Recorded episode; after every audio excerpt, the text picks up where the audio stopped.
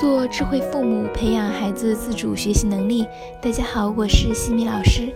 这节课给大家带来的主题是如何帮助学习困难的孩子树立自信。当面对学习困难的时候，很多孩子都会表现得很痛苦，会止步不前。相对而言，学习优秀的孩子自信心更足，而在学习困难的孩子身上，则比较难以建立自信。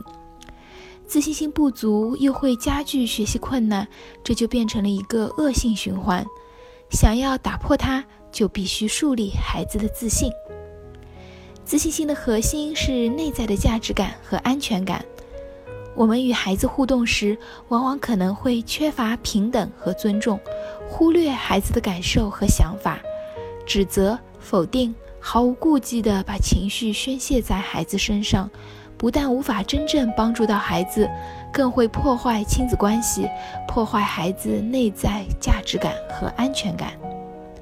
所以，要帮助学习困难的孩子树立自信，首先要停止一切指责、批评和否定，客观地看待孩子。很多时候，孩子要做某件事情时，家长的第一个反应就是不行。比如，孩子想自己洗衣服。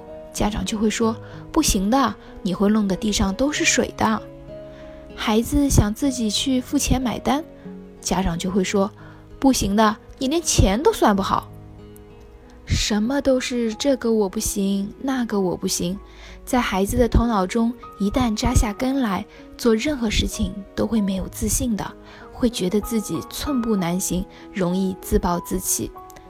在学习上也是一样的，一遇到困难就会给孩子一种无望的感觉，他会认为所有的事情可能都没有希望，别人能做得到，我做不到，导致孩子到后面口头语就是不可能，我真的不行。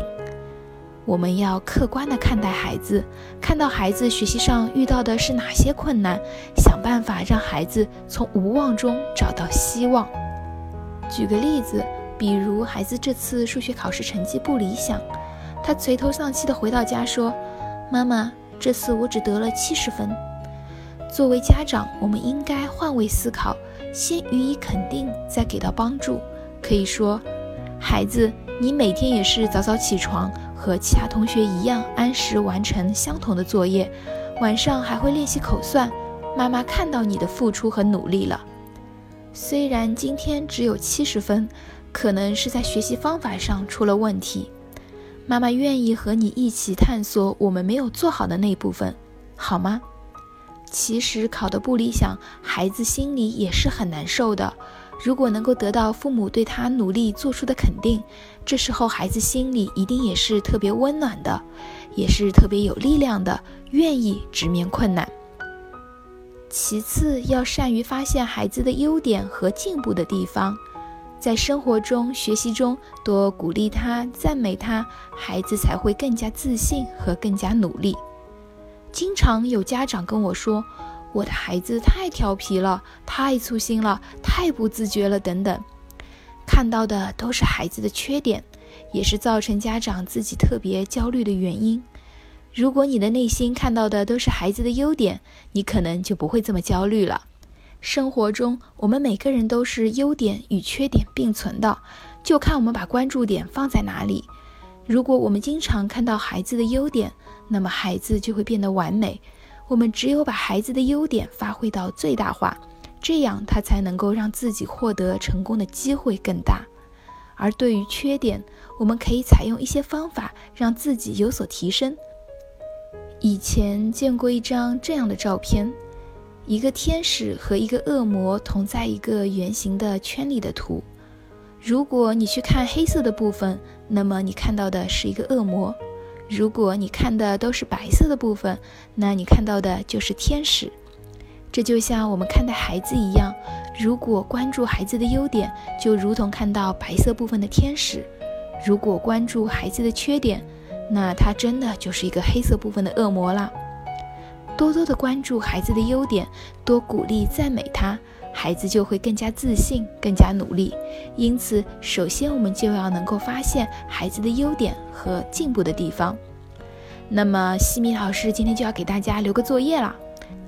请大家写出五个孩子身上的优点和五个进步点，然后再写下你是从哪些事情当中发现孩子有这个优点和进步点的。最后可以让孩子自己来说一说自己有哪些优点。为什么要写下通过哪件事情呢？因为我们平时表扬孩子的时候，经常会说“你好棒，你好优秀”，孩子并不知道自己到底哪里优秀。所以我们要把重点落在孩子到底做了什么。那有的家长会说：“我的孩子哪有那么多优点？缺点倒是可以罗列出不少。”是的，孩子的优点和缺点都是有的，但是我们要善于发现的是孩子的优点和进步点。比如，孩子非常专注时，具体是从哪件事情发现的呢？可以是。妈妈发现你今天看课外书的时候特别专注和认真，全神贯注。看书时，你好像忘记了世间的一切，你关心书中的每一个人物，他们的一举一动、一颦一笑，仿佛与你息息相关，完全沉浸在书的海洋中。再比如，孩子非常努力，那具体的事情可以是：昨天作业量比较多。爸爸妈妈看时间挺晚了，就先休息了。但是你却没有休息，依旧在认真的完成作业。妈妈知道你很努力，你具备一个这样的特质，妈妈感到很高兴。写进步点也是一样的。比如，孩子英语成绩有进步，是源自于每天坚持背默单词和大声朗读课文，并将错题反复练习，不断总结和积累，通过自己的努力获得的收获。家长们可以把这些优点和进步点说给孩子们听，让孩子们逐渐从学习困难中获得自信。自信心的三个维度是：相信自己、欣赏自己和接纳自己。所以最后记得让孩子自己也说一说自己的优点哦。孩子的自我肯定是能否迎接学习挑战的关键。家长们要认真完成今天西米老师布置的作业哦。